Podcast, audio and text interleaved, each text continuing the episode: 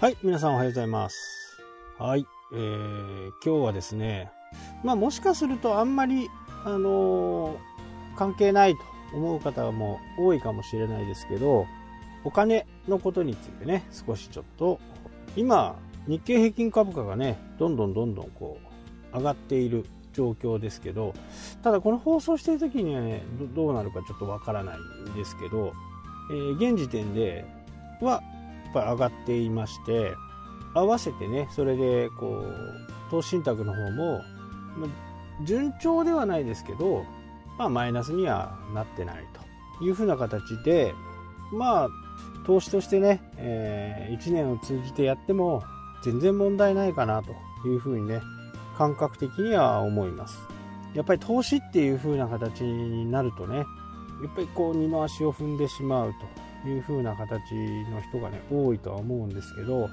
ぜひね、えーチャレンジしてみてください。初めはちょっと、講座を作ったりね、えーいろんな設定をしなきゃダメだとかって思ってる方も多いとは思うんですけど、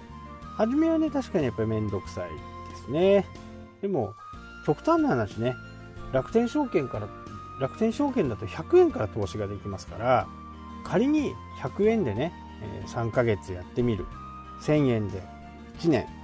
例えば月に1000円の積み立て NISA をね、やってみて、1年間、どうせしなかったらもうしないままなんで、1000円。1000円丸ごとなくなることはほぼほぼないですから、あったとしてもね、えー最悪の場合ね、800円ぐらいになっちゃうかもしれないですけど、まあこれざっとした計算ですけどね、えー1000円で年間1万2000円ですよね。はい、それが、えー8000円、4000円マイナスになってもしょうがないって思える人はね、えーぜひともやってみてください。多分マイナスには多分ならないと思うんで、えー投資信託のね、積み立て NISA とかであればね、えー毎月1000円の投資で、どのくらい自分がリターンがあったのかっていうところをね、ちょっとね、やってみてほしいなと思います。で、今みたいに日経が上がったり、アメリカのインデックスが上がったりしてますんで、え3つにね、分割するのをお勧めします。まず、日本のインデックス300円ぐらい。アメリカのインデックス300円ぐらい。で、国内のリート、不動産投資ですね。不動産の投資信託。これを400円。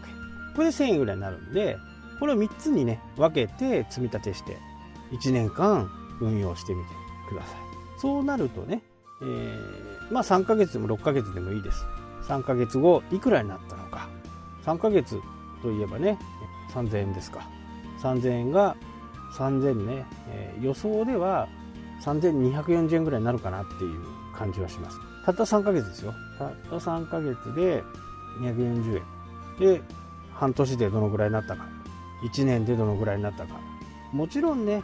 えー市場が動いてることなんで、上げ下げがあります。ただ、上げ下げがある分、長くやるとね、上げ下げが平均化されていくんで、大きな損失にはならないと。ただ、NISA がね、え2023年ぐらいに終わってしまう、次回のやつを更新しないって言ってるんで、2024年にはね、終わってしまうと思うんですよ。なので、今やるのがチャンス。えー積み立て NISA はね、そのまま行くようですけど、まず1年半年間、まあ、おすすめはしっかりね、あのーリスクをヘッジしたいと思ったら1年間見てみて、1万2000円がね、どのぐらいになったのかっていうのを見てからやるといいかなと思います。仮に、ちょっとね、大きな数字になっちゃいますけど、仮に1万円入れていくとね、12万。こんな計算はちょっと非現実的かもしれないですけど、仮に1万2000円が1万3000円、1000円アップになったと。すると、まあ、多分1000円どころじゃないと思う。これ積み立て NISA でやんなきゃダメですよ。積み立て。積み立てでやんなきゃダメ。積み立てでやるときには、あの、高値も、安値もね、両方平均で買っていくんで、アベレージ化していくんでね。なんかこう、高いから買っ買っとこう、今高くなっていくから買っとこうなんて、こうやっていくと損する可能性があるんで、積み立てでやっていくっていうのがポイントですね。で、それでね、10%、3つ10%っていうとちょっと厳しいかもしれないですけど、多分大丈夫だと思うんですよね。そうなるとね、1万2000円が、えー、1200円ですから、1万3200円だ。これにね、えー、極端な話ですけど、その1000円を10倍にしてね、1万円の計算だと、えー、12万、13万円ぐらいになると。これを月10万円にすると、120万預け入れをして、130万、10万ぐらいがね、利息として手元に入るという形なんで、えー、簡単に言うとね、10倍にすると目安ができる。ただ、やっぱり初めはね、えー、どなたも怖いと思うんで、それをね、1000円という風な安価な形でね、ちょっと頑張ればなんとかなりそうなね、遊びとしてね、全部なくなったとしても1万2000円だという風な形でやってみてください。本当にね、その手数料とか、コンビニで買うとか、そういったことをね、なるだけしなくなりますよ。100円儲けるのにど、どのぐらいのお金が必要なのかっていうことがね、どんどんこう身に染みてくるんで、やっぱりこう、日本もね、アメリカ的にコストコができたりね、